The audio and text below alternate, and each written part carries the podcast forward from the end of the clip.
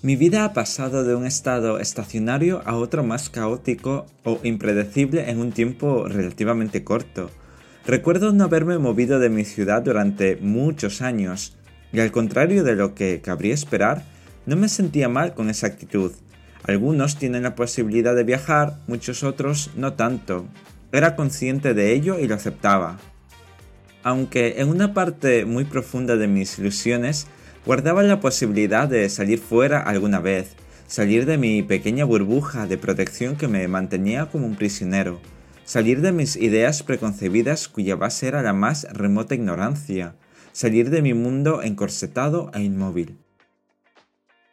Hasta que todo cambió el año pasado, como bien sabéis, sin hacer apenas nada. De esa manera vinieron los viajes, experiencias y visitas disfrutadas hasta límites que no conocía, Aprendí muchas lecciones vitales sobre los demás y sobre mí. Tomé decisiones pensadas para el futuro inmediato y he puesto un poco de orden en mi vida. Ahora, cuando voy a algún lugar fuera de mi ciudad, me siento agradecido y también muy pequeño. No solo por mi estatura reducida, sino por todo lo que me queda por conocer y aprender. Luego, después de cada viaje, os dejo una reseña por aquí.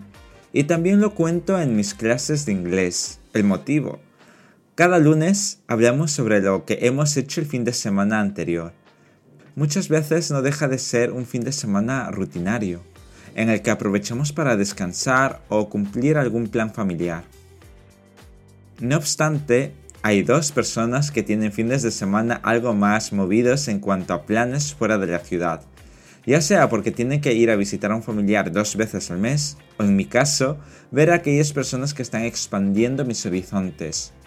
Esto me ha permitido llegar a la conclusión de que soy la segunda persona que más viajes realiza en clase. Si me hubieran dicho un año atrás esa frase, no la habría creído. Y es esa idea por la que me muestro siempre agradecido, porque sé que estoy viviendo algo que otra persona contemporánea anhelaría para sí misma. Por ello, cuando comento mis historias, las termino diciendo que tengo mucha suerte de estar viviendo esta etapa inimaginable junto a personas que están a otro nivel, muy por encima de mí. Quedan más viajes por contar, aparte de un destino que nunca pensé que llegaría a pisar durante mi vida corriente, y que os iré dejando pistas. Mi vida aburrida y sin valor se tornó la más extraordinaria que ni mi imaginación fantasiosa podría haber creado. Y todo de un momento a otro.